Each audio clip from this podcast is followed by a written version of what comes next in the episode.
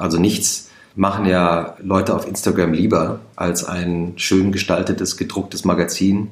neben eine Kaffeetasse und einen Blumenstrauß zu stellen zu Hause und es abzufotografieren. Und das zeigt ja schon, dass die Haptik eines schön gestalteten Magazins auch eine besondere Rolle spielt.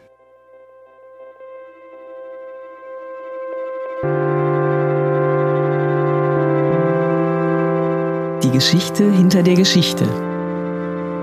Der wöchentliche Podcast für Freunde der Zeit.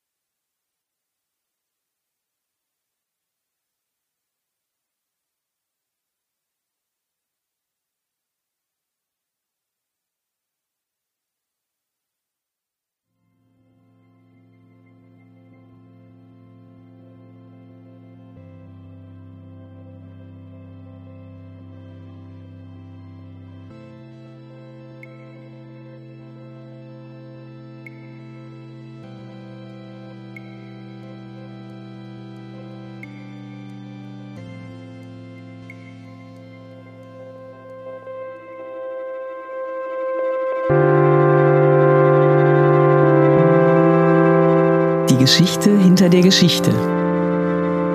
Der wöchentliche Podcast für Freunde der Zeit.